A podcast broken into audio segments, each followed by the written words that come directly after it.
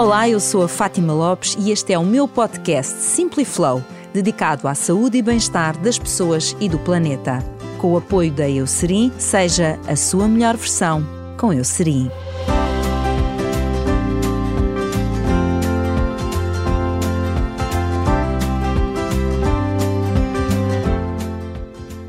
Que não me sinto suficiente? É o tema deste episódio com Joana Gentil Martins. A minha convidada é psicóloga clínica, licenciada pela Universidade Católica Portuguesa, com o prémio de melhor aluna da licenciatura. É mestra em psicologia aplicada pela Universidade do Minho e especializada em terapias cognitivo-comportamentais com adultos. É também autora do livro Torna-te o amor da tua vida, aumenta a tua autoestima e vive uma vida mais feliz que eu tive o privilégio de apresentar. Minha querida Joana, olá, bem-vinda, bem-vinda a esta obrigada. conversa. E eu queria começar por te perguntar aquilo que tantas vezes ouço as pessoas dizerem: eu não me sinto suficiente. Porquê uhum. que nós não nos sentimos suficientes tantas vezes? Olha, é muito importante nós pensarmos exatamente nessa pergunta. Porquê que eu não me sinto suficiente? Qual é o critério que eu estou a utilizar para dizer que eu não sou suficiente? Muitas vezes o que acontece é que nós vamos sendo muito influenciados por aquilo que nos vai acontecendo ao longo da vida, desde que nascemos, do que é que as pessoas vão dizendo, de quais são as pressões que existem na sociedade. Então nós vamos começando a comparar com o, com o exterior com o que é que está lá fora, com os critérios do exterior. E nunca paramos para pensar no autoconhecimento, quais são os nossos critérios. Então, muitas vezes as pessoas não se sentem suficientes por várias experiências que vão tendo, por várias experiências de rejeição, bullying, pais autoritários, portanto, várias coisas que podem vir acontecendo ao longo da nossa vida, mas também muitas vezes porque estamos muito focados no exterior e no que é, que é os critérios dos outros e não naquilo que são os nossos próprios critérios. E como é que se quebra isso? Porque a, a mim assusta-me, agora estava-te a ouvir e estava a pensar, meu Deus, com as gerações mais jovens então tão dependentes das redes sociais, daquilo uhum. que lêem nas redes sociais, das supostas vidas perfeitas de não uhum. sei quantas pessoas, uh, como é que nós quebramos isso? De forma a que eu, no fundo, siga o meu caminho e não dos outros. Uhum. Olha, claro que é sempre uma questão difícil porque nós vivemos em sociedade, portanto nós vamos estar sempre em constante contacto com outras pessoas, nomeadamente nas redes sociais que estamos em contacto só com uma pequenina parte, não é? Como tu disseste, suposto perfeito, não é perfeito. Um, mas é muito importante as pessoas terem um olhar crítico. Eu acho que o mais importante é as pessoas começarem a ter um olhar crítico sobre as situações, sobre os critérios que lhes estão a impor, as fotografias que vêm online. Ou seja, em vez de eu assumir logo um pensamento como verdadeiro, eu questioná-lo e, e perceber: ok, mas será que isto é mesmo assim? Será que faz sentido eu seguir assim? O que é que faz sentido para mim? Não o que é que faz sentido para o outro, o que é que faz sentido para mim. Qual é o percurso que eu quero ter, qual é o caminho que eu quero ter e o que é que eu preciso para chegar lá. E não tanto, ah, a fulana teve X ou, ou outra pessoa está ali, então eu também tenho que estar ali. Eu não tenho de estar onde o outro está. E não tenho que querer o mesmo que o outro quer. Não. Mas, na verdade, quando as pessoas se deixam um, levar pela vida dos outros, parece-me a mim, Joana, mas diz-me tu, que, que, sabes bastante mais da matéria, um, é porque elas valorizam muito pouco a sua própria vida. Ou seja, não são pessoas que tenham propriamente uma autoestima fantástica, que uhum. sejam capazes de se avaliar de uma forma justa. Sim, sem dúvida. Ou seja, a autoestima tem aqui um papel importantíssimo. É? Fundamental é? neste tema. Fundamental. A autoestima é base uh, para a saúde mental, é um indicador base. E aqui a questão é: a pessoa, quando tem uma boa autoestima, o que é que ela tem? Tem uma visão de si realista, positiva. E quando a pessoa está muito focada no exterior, nos outros, quer na comparação ou até mesmo em critérios exteriores, a pessoa não está a promover a sua própria autoestima. A autoestima é a avaliação que a pessoa faz dela própria. É isso a autoestima, para se perceber o conceito. Exatamente. Okay. Ou seja, a avaliação que eu faço de mim própria. E isso inclui os pensamentos que eu tenho sobre mim, o que é que eu penso sobre mim, que tipo de pensamentos eu tenho, o que é que eu sinto sobre mim, se eu sinto orgulho de mim, ou se eu tenho algum ódio ou alguma injustiça, que muitas vezes quando a pessoa tem baixa autoestima é isso que acontece. Uh, também inclui os comportamentos que eu tenho, ou seja, o que é que eu faço por mim, porque muitas vezes o que é que tu vês com pessoas com baixa autoestima? Fazem muito pelos outros e pouco por si. Isso é interessante. Uhum. Uh, então inclui tudo o que é pensamento, sentimento, comportamento sobre nós. E quando tu trabalhas isso, quando tens uma boa visão sobre ti, tu também tens uma boa visão sobre os outros, na verdade. As pessoas acham que às vezes é muito um egoísmo não é? Olhar para dentro. Mas a verdade é que quanto mais tu estás bem contigo, melhor tu estás bem para os outros. Quanto mais amor tu tens para ti, mais tu tens para dar. Não é? Eu gosto de dizer que o amor é a única coisa, quanto mais tu tens, mais tu dás e multiplica-se multiplica verdadeiramente. Portanto, não perdes. Ao dar, tu não perdes, ganhas. Duplica, não é? E consegues perceber porque é que hoje em dia existe tantos problemas de autoestima? Porque estás-me a dizer que a autoestima está na base desta questão que hoje lançamos aqui. Hum. Porquê é que existe tanta baixa autoestima? Porquê é, que é tão uhum. generalizado? Olha, a questão aqui é: a autoestima é desenvolvida desde o momento em que nós nascemos. E a verdade é que desde o momento em que nós nascemos até hoje, nós temos inúmeras experiências. É? E se nós não tivermos esta consciência da importância da autoestima, vamos fazendo várias coisas, vamos ouvindo outras, as pessoas vão dizendo coisas que nem sabem o impacto que aquilo vai ter. Uh, e acaba por se normalizar algumas coisas. Assim, vamos falar aqui de saúde mental. Às vezes tu podes dizer. Ou dá-me exemplos também para, para as pessoas perceberem. Uhum. Vamos, vamos dizer que tu estás triste, por exemplo. As pessoas, elas não, não te ajudam na tua tristeza como ajudam, por exemplo, se tu partires uma perna. Não é? Ou não aceitam tão bem, ou pensam assim, ah, isso já passou, vamos embora, está bom. Ou seja, quase como não é válido o que tu estás a sentir. Uh, enquanto que, por exemplo, tens uma perna partida, a pessoa diz: Olha, queres que eu te ajude a carregar os sacos? Eu vou-te ajudar, eu vou, levar, eu vou contigo, vamos ao médico. É? Enquanto, se for preciso, quando tens algum outro outra questão de saúde mental, as pessoas nem sequer te dizem para tu ir a um psicólogo, até porque o psicólogo, ai não, isso é, isso é estranho, isso é para malucos, nem pensar. É? Portanto, ainda há, ainda há todo um, um, percurso que tem que se fazer a nível de, da aceitação e da normalização da procura do psicólogo que ainda não existe. Não é? Uh, e muitas vezes esse tipo de comentários, ou até mesmo coisas pequeninas, assim, estou-me a lembrar num, num, meio familiar, estás a comer e a pessoa diz: Ah, estás a comer demais, não achas que não podes comer isso? Olha o teu corpo, já viste? Ou então, não, estás a comer de menos, olha, estás tão magra, come mais. Uh, coisas que às vezes as pessoas fazem por preocupação, atenção, as pessoas fazem porque querem o melhor para outra pessoa, mas não entendem que tem um impacto brutal na maneira como ela pensa sobre ela própria. Não é? É, tu, tu, no teu livro, uh, e isto é muito bonito porque tu fragilizas-te e é uma coisa também importante ter essa capacidade e contas um, um, um, pedaço da tua história e explicas que tu já foste uma miúda com baixa autoestima, digo uma miúda porque enfim na altura eras realmente uma miúda, hoje és uma mulher, mas foste uma miúda com baixa autoestima, quase custa acreditar, não é? Olhamos, olhamos uhum. para ti, uma mulher tão bonita e pensamos, mas como é que esta miúda pode ter tido um dia baixa autoestima? Mas tu tiveste baixa autoestima e tiveste que fazer aqui um trabalho para te uh,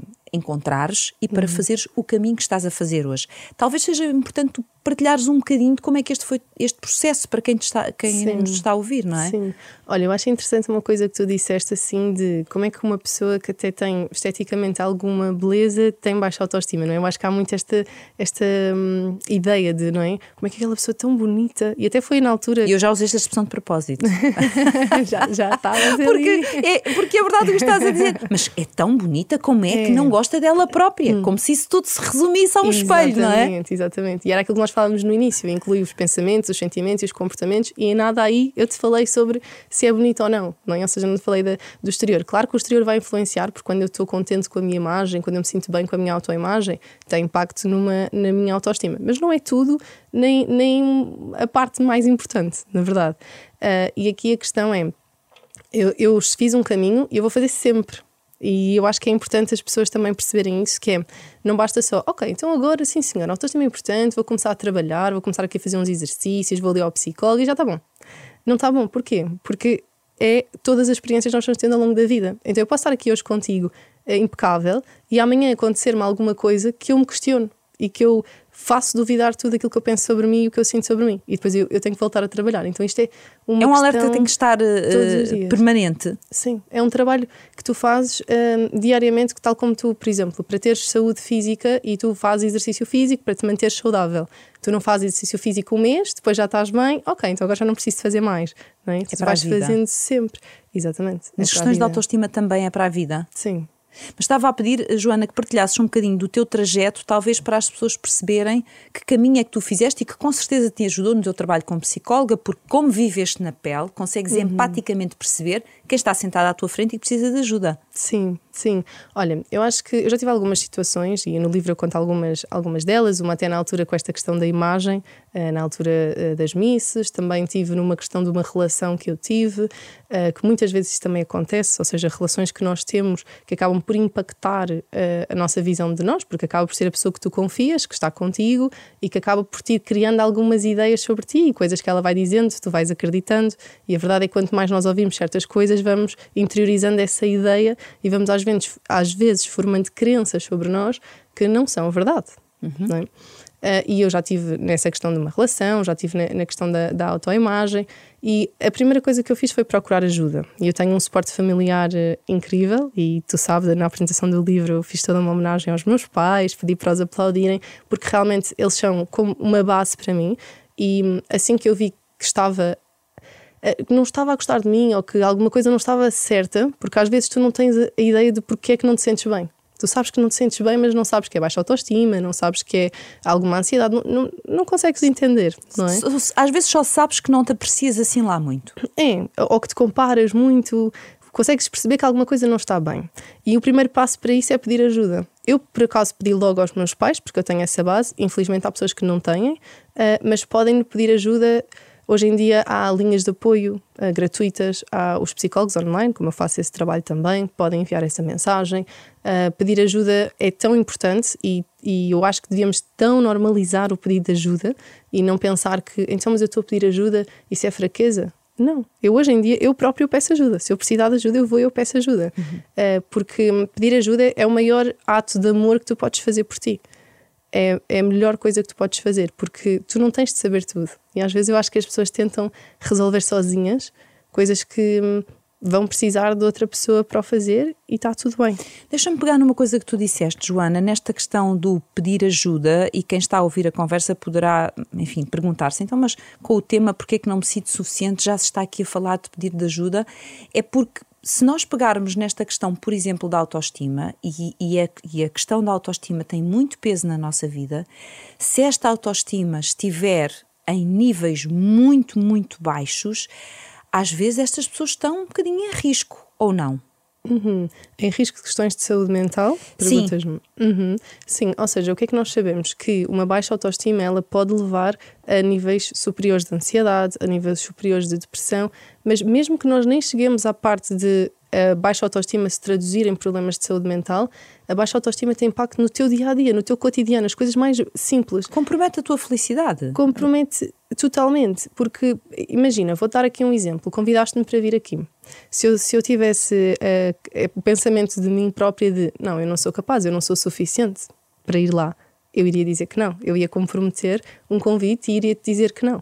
Se tu achasses que não tinhas qualidade suficiente, que não eras capaz de estar aqui a conversar, não. E bloqueavas aí. E, e bloqueava, ou seja, o meu comportamento iria reforçar a minha baixa autoestima. Porquê? Porque depois, mesmo que eu até. Uh, vou dizer, sim, não vou dizer que foi assim, ah, super à vontade. Não, claro, uma pessoa. É normal, eu também, quando aceito convites novos, também vou Exatamente. com algum nervosismo. Acho que isso é normal. Mas aceitas. Ou seja, não, não deixas que o teu pensamento bloqueie. E okay. quando tens baixa autoestima, ele bloqueia. E tu dizes não, tu não vais. E isto, estamos a falar aqui deste convite, mas por exemplo, um amigo convida-te para ir a uma festa e tu pensas, não, eu não sou bonita como as outras pessoas, eu não sou, não tenho roupa para ir. Sei um exemplo, não vais, ficas em casa, o que vai reforçar a tua baixa autoestima, porquê? Porque depois tu vais pensar, ah, também nunca saio, também não tenho amigos. Mas na verdade é todo um ciclo, não é? Que tu não vais aceitando, vai-te bloqueando, ou no trabalho, eh, dão-te um convite no trabalho, ou pedem-te para apresentar um trabalho. Se tu não acreditas que tu és suficiente, tu nunca vais fazer as coisas. Tu nunca vais partir para a ação. Lembras-te que era sentimentos, eh, pensamentos, sentimentos e comportamentos. Quando o comportamento falha, vai, vai a implicar tudo o que tu pensas sobre ti e o que sentes sobre ti. Mas repara como, por exemplo, na carreira profissional, isso pode levar à tua não progressão. Porque fazem-te um convite para, por exemplo, uma outra função que se, se traduz numa ascensão. Uhum. Se tu partes do princípio que tu não vais ser capaz, que não tens competência, que se calhar não consegues aprender tudo o que é necessário para, para assumir essa função, tu bloqueias ali e dizes não, não estou interessado, não, uh, não estava nos meus planos, sei lá, inventas uhum. uma desculpa se não quiseres dizer a verdade que é eu receio não ser capaz. Sim, sim. E muitas vezes isso acontece. E, e aí estamos a falar na, na parte profissional, mas na parte pessoal também acontece. Na, na, no início de relações, por exemplo, de pessoas que não não se entregam na relação, não querem continuar a relação porque pensam que não são capazes de o fazer. E no trabalho a mesma coisa, no dia a dia. E isto é nas coisas mais simples, mesmo, mesmo, mesmo mais simples, que às vezes as pessoas que nos estão a ouvir até podem perguntar assim: o que é que eu tenho evitado fazer? O que é que são é coisas. É uma pergunta importante de se fazer, de vez em quando, Joana. O que é que eu tenho evitado? Sim, sim. Sabes que uma vez eu perguntei assim na, na minha página quais é eram os sonhos que as pessoas tinham que ainda não tinham ido atrás deles por medo de não serem capazes, por medo do que os outros vão dizer, que às vezes também é uma grande questão de julgamento. E eu vi tanta, tanta, tanta, tanta coisa que é aquilo que eu chamo os sonhos da gaveta, porque as pessoas poderiam hoje dar passos nesse sentido e não dão por pensamentos. Por pensamento do que é que eu vou dizer, o que é que se eu vou ser capaz ou não, por pensamento do que é que o outro vai achar sobre mim, e pensamentos não são factos. Ou seja, é toda uma realidade que tu crias que na verdade tu não sabes sequer se é real. Então eu acho que é muito importante as pessoas perceberem assim: ok, qual é o meu sonho? E o que é que eu tenho que fazer para lá chegar? E uma coisa e uma frase que eu adoro que é progressão, não perfeição.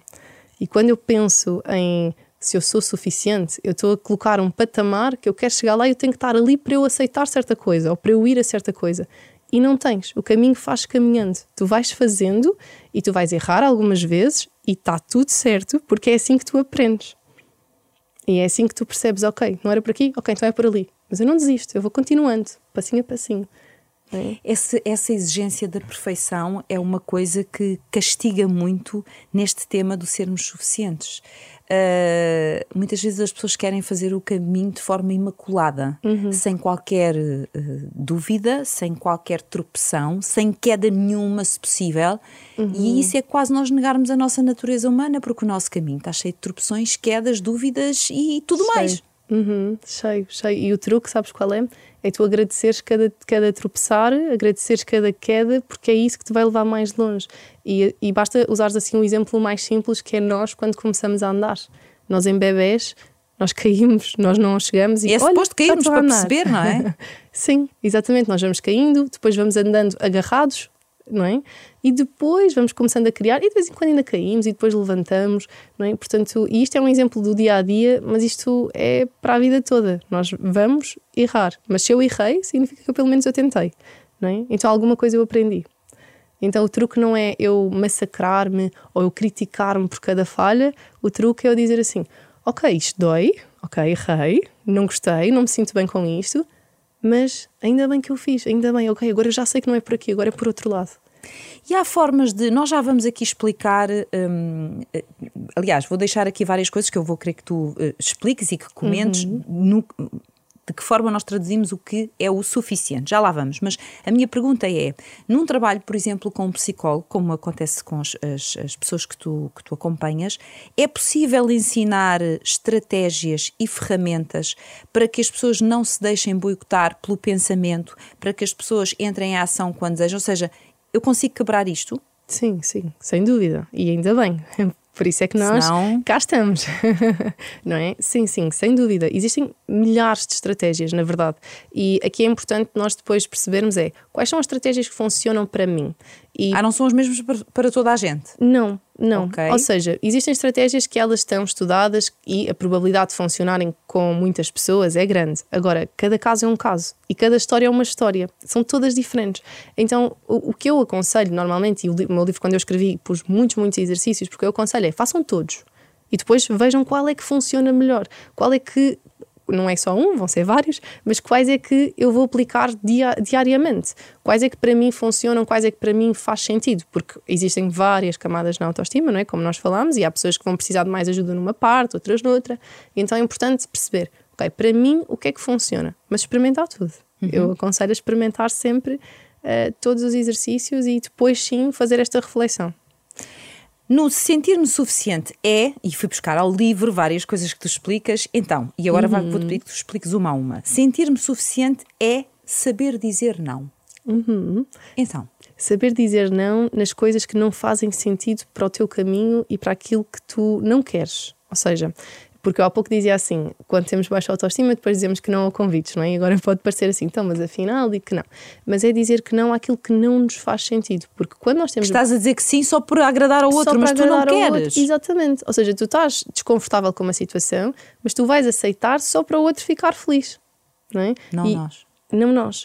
E é muito importante tu pensares assim, ok, e faz sentido para mim, isto vai-me fazer bem, isto vai-me trazer alguma coisa boa, e não estou a dizer a nível de interesse, estou a dizer a nível de felicidade, uhum. de, do que tu sentes. Isto é bom para mim? Ok, então eu, eu, eu vou por aqui. Isto não é bom, eu tenho que dizer que não. E não estamos a falar só de convites, por exemplo, a nível de limites, coisas que as pessoas fazem que tu não estás confortável. Tu tens que dizer que não.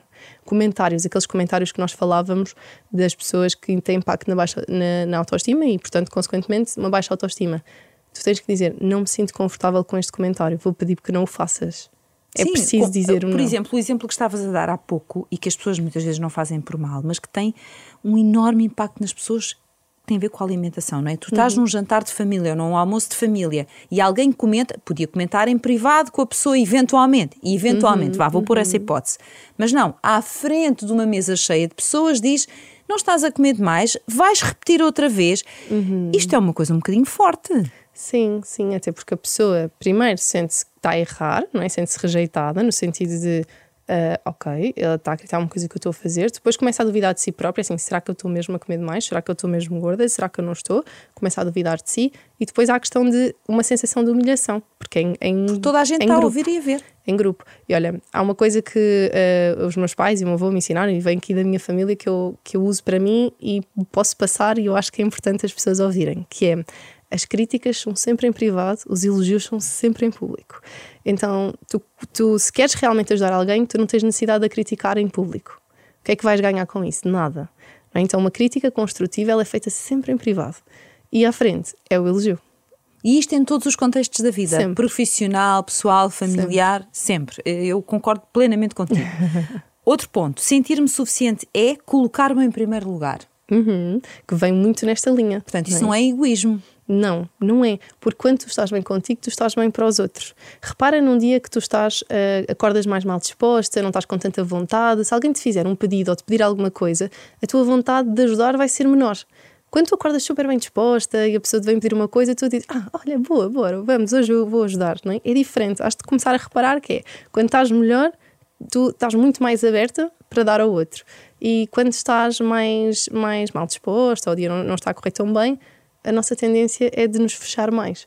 Então, quando tu te colocas em primeiro lugar, tu estás a priorizar o teu bem-estar, que consequentemente vai ser melhor para as outras pessoas também. E portanto é respeitar isso, basicamente. Sim. Ser suficiente é não querer agradar a todos. Há pessoas que querem agradar a gregos e a troianos, uhum, não é? Uhum, sim. É importante nós percebermos que é impossível nós não queremos agradar a ninguém, ninguém, ninguém no mundo, não é? Porque nós somos seres sociais claro. e então é importante nós agradarmos a algumas pessoas que nos são importantes. O problema é quando nós queremos agradar a toda a gente. E o que é que acontece com isso? Repara, uma pessoa tem uma opinião, uma pessoa diz esquerda, outra pessoa diz direita, outra pessoa diz centro. E tu, como é que tu vais estar em todo o lado? Tu vais te perder, tu não vais saber quem tu és, porque tu vais estar a agradar toda a gente, menos a ti.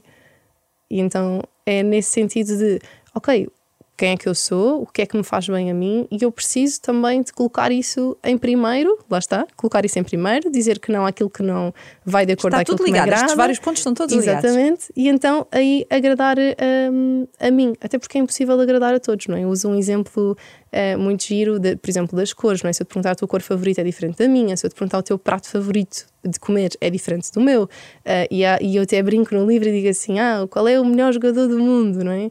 E, as, e para nós é o Ronaldo, não é? Mas há quem diga assim: ah, é o Messi. Ah, então nem o Ronaldo agrada a toda a gente, como assim? Não é? Então não dá, não é possível. Enquanto não é? existirem Tem... duas cabeças, nem que seja duas cabeças, é. as sentenças serão sempre diferentes. Exato, portanto é, é um trabalho inglório, assim, vou dizer, tentar agradar a todos. Mais vale trabalharmos para dentro, começar a olhar mais para dentro e perceber o que é que me agrada a mim e com isso sermos pessoas felizes e isso também vai atrair outras pessoas que estão de acordo com aquilo que nós queremos e os nossos valores. Sentir-me suficiente é deixar-me de comparações. Já falaste, isso, já falaste um bocadinho uhum. sobre isso no início da conversa, mas as comparações acabam por trazer uma fatura muito pesada para a nossa Sim. autoestima. Sim, quando eu olho para a comparação como algo negativo, ou seja, quando eu olho para esta pessoa tem e eu não tenho. Eu posso fazer outro tipo de comparação, que é uma comparação inspiracional, que é olhar e perceber assim: uau, esta pessoa conseguiu, que bom, quer dizer que eu também consigo. É? Isso inspira-me, vai levar a agir. Eu penso, uau, olha, vou dar um exemplo. Quando eu comecei a minha página, já havia psicólogos online. E eu olhei e pensei, uau, também posso fazer isto, ok, então vou fazer. E levou-me à ação. Eu podia ter uma comparação negativa que era, ah, aí já existem psicólogos, então pronto, olha, também não, eles já não conseguem. Vou ser, não, não vou, ser mais uma. É, exatamente. Ou, ah, eles conseguem ou não. Então, tu podes usar a comparação no sentido inspiracional, mas é importante também filtrar um bocadinho o que é que tu comparas, porque às vezes é difícil fazer este trabalho. Então, se, por exemplo, redes sociais, que é uma coisa que está muito presente, se as pessoas estão a seguir pessoas que as fazem sentir mal ou sentir que não são suficientes, deixar de seguir. Hoje. É esse o conselho que tu dás. Sim. Ou seja, seguir aqueles que te podem servir de inspiração, que te passem uhum. coisas que sejam positivas, que no fundo até te ajudem a entrar em ação se tens alguma dificuldade e não o contrário. Exatamente, exatamente. O Mas isso quer dizer que a pessoa tem que ter uma capacidade de peneirar muito bem aquilo que, a que dedica a sua atenção. É, a pessoa tem que olhar e dar atenção àquilo que está a sentir. A pessoa tem que olhar para dentro. Em vez de estar sempre a olhar para fora, tem que olhar para dentro. E assim tu vais saber exatamente o que é que te faz bem e o que é que não faz. Mas porquê que há tanta resistência a olhar para dentro? Porquê que, porquê que se prefere meter a cabeça debaixo da, da areia? É difícil. Se eu perguntar. Dói às vezes, não é? Sim, dói, dói porque lá está. Nós somos falíveis. Nós temos pontos a melhorar, que são os tais defeitos, não é que as pessoas chamam, e nós temos qualidades. E as pessoas muitas vezes têm medo daquilo que vão encontrar, ou às vezes mesmo uma, uma falta de consciência de que é importante fazer isso. Às vezes a pessoa não tem, às vezes eu, eu, eu faço este trabalho de autoconhecimento e a pessoa diz-me assim: pai, nunca tinha pensado nisso. Eu faço perguntas sobre a pessoa e ela diz-me assim: Pois, realmente, nunca pensei nisso. Não, não, Mas quando não dizes perguntas ideia. dentro deste teu trabalho de autoconhecimento, que obviamente uhum. faz parte do teu uhum. trabalho como psicóloga, é do género perguntar, mas e o que é que sentiu naquela situação específica? O que é que sentiu? Que impacto é que. Quando fazes este tipo de perguntas, uhum, uhum. vês as pessoas às vezes à hora, do género, sim. não tinha parado para analisar isto? Sim, sim, até porque aí tem a ver com os sentimentos e também esta questão toda das emoções não serem ensinadas desde pequenino. Portanto, a pessoa tem sempre dificuldade em nomear emoções. Portanto, o sentimento é sempre uma coisa que a pessoa fica muito, muito desconfortável. Mas coisas simples, às vezes, eu perguntar assim: olha, quais são as tuas qualidades? E a pessoa diz assim: ah, tenho uma. E assim, não, há mais. Quais são? Quais são as tuas características? Quais são os teus pontos a melhor? Quais são os teus valores? Em que é que tu acreditas? E as pessoas não conseguirem responder a isto. E as pessoas às vezes ficam assim, mas realmente nunca tinha pensado nisso. Depois pensam e conseguem trazer. Mas, sabes, é, não há esta hum, normalidade de, de olhar para dentro. E... e é muito curioso porque, por exemplo, se tu não souberes quais são os teus valores, tu não identificas tão facilmente quando estás a conviver com alguém que acaba por te agredir por ter valores muito diferentes dos teus. Não estou a falar da agressão física, é agredir no dia a dia. Chocas-te em permanência com aquela pessoa porque ela não tem os mesmos valores que tu. Mas se tu não conheces os teus valores, tu não percebes porque é que aquele choque é um choque diferente. Tal e qual, tal e qual.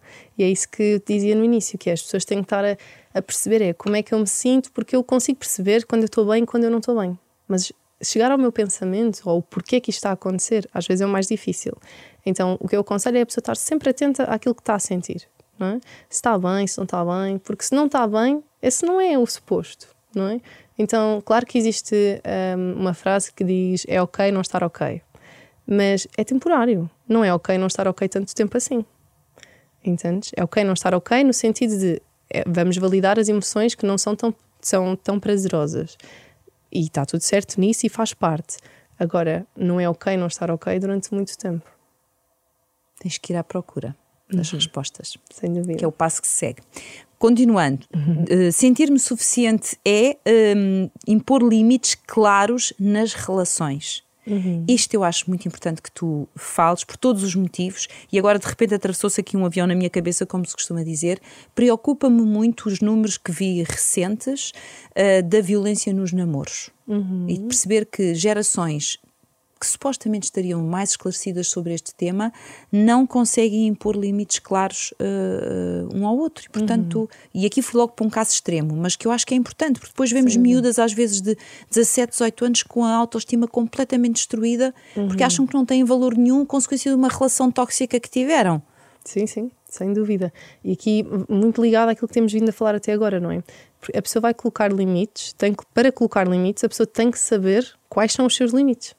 Entendes? Vamos sempre Tem parar ao mesmo tempo. Exatamente. E tem que saber quais são os seus valores, o que é que ela aceita e o que é que não. E muitas vezes o que faz as pessoas permanecerem nestes relacionamentos é não só não saberem quais são os seus limites, não saberem o seu valor, mas também acreditarem que têm que agradar a outra pessoa. Então a pessoa fez aquilo e tu vês muito é. ah, desculpas, as pessoas dão algumas desculpas assim, não, ele fez isso, mas ele tem isto, isto e isto. não é? Ou seja, quase como a pessoa ultrapassou um limite, não é? Ah, mas tu não- Claramente. claramente, mas seja ele qual for, em que relação for, mas a pessoa não quer dizer porque pensa assim: ai não, mas se eu disser, esta pessoa vai-se embora. Ou se eu disser, hum, eu vou perder esta pessoa, mas a pessoa tem que pensar assim: mas eu quero ter na minha vida ou deixar permanecer na minha vida uma pessoa que não me respeita, Que não respeita os meus limites. que não respeita os meus limites. E aqui há pessoas que às vezes me chegam e dizem assim: não, se calhar eu sou muito exigente. Não, não és muito exigente. Tu tens os teus limites e está tudo certo com eles e com os teus valores e estão todos ok. Cada pessoa tem os seus. Não é porque a amiga tem uns que eu tenho que ter outros. Tu tens os teus. E se tu tiveres sempre a colocar os teus limites claros na relação e a pessoa souber aquilo que pode e não pode fazer, a pessoa tem uma escolha de ficar ou ir embora. Mas se a pessoa for embora, não era para ela. E está tá tudo bem. E ela, a pessoa vai ter alguém que vai respeitar quem ela é. E eu acho que isso é muito importante. Às vezes o medo da solidão, sabes? Completamente. De não, mas se eu fizer isto, aquela pessoa não vai estar comigo. Sim, mas se enquanto estiver, só estiver Exatamente. a afetar-me negativamente, se calhar mais vale só que mal acompanhado, como diz o povo, não é?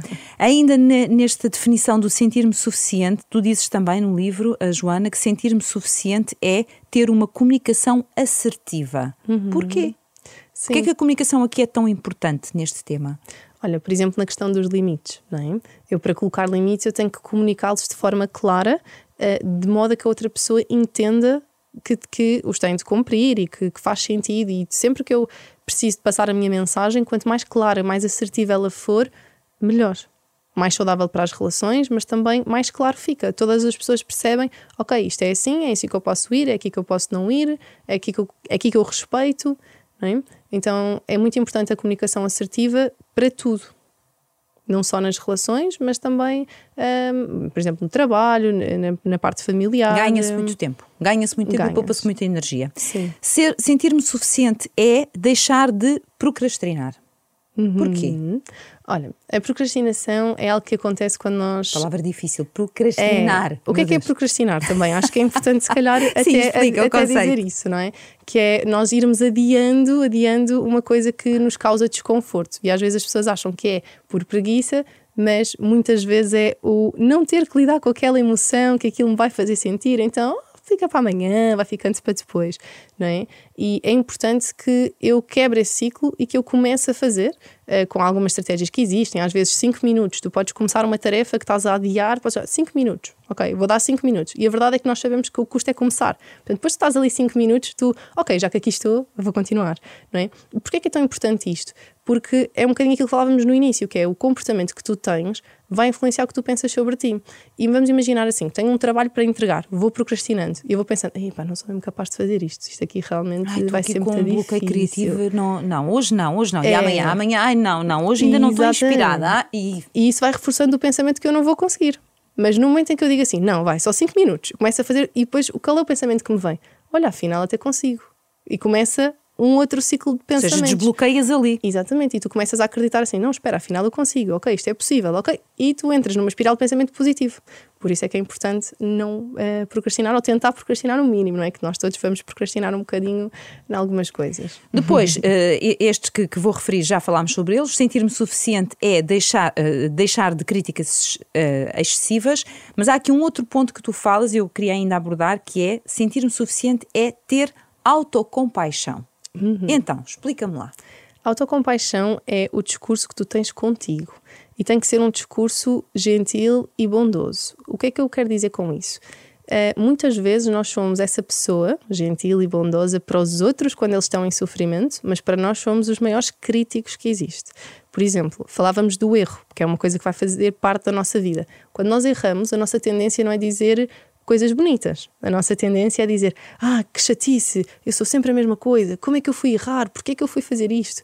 É? E eu tenho que mudar o meu discurso para: olha, como é que tu falarias com alguém que tu amas? Se a pessoa que tu mais amas neste mundo, seja uma filha, um filho, um marido. Cometesse este erro. Cometesse este erro, tu ias chegar lá e dizes assim: ah, realmente não, não, não prestas, realmente não é suficiente, para que é que foste fazer isto? Não ias. O que é que tu ias dizer? Tu ias dizer: olha, pronto, aconteceu, da próxima fazes melhor, vou estar aqui para ti, um, não há problema, foi só um erro, um erro é um, é um passo para o caminho. Ou seja, tu irias ter um discurso bom para aquela pessoa. Então, se tu te queres amar a ti, se tu queres ter uma boa autoestima, tu tens de ter esse discurso contigo. E tens que estar em paz com isso, estar em paz contigo. Perdoar-te pelas coisas que tu achas que fizeste menos bem, e vai acontecer, uh, mas teres um discurso bom. E o, o, truque é sempre, quando tu te identificas que estás a criticar, pensares assim: o que é que eu diria a alguém que eu amo? E depois dizer para ti. Tu podes começar logo em voz alta que é para, para ouvir Gostas e dizer... de dar essa indicação? Achas que é útil Sim. habituar um, os teus pacientes a, a, dizerem as coisas em voz alta para eles ouvirem o que estão a dizer sobre si próprios? Sim, sim, sim. Eu sei que no início é meio estranho. Eles Estou dizem, a pensar nisso agora e acho que, nunca disse, acho que nunca disse em voz alta. Sim, sim, sim. Mas vou atrever-me. É, mas é, é eles dizem assim, é um bocadinho esquisito, mas depois começa a ser algo que tu estás a dizer, tu estás a ouvir, começa-te a fazer sentido. Claro que há pessoas que faz mais sentido escreverem, há pessoas que faz mais sentido dizerem em voz alta, há pessoas que dizem para dentro, digamos assim, não é? Pensam, têm esse pensamento.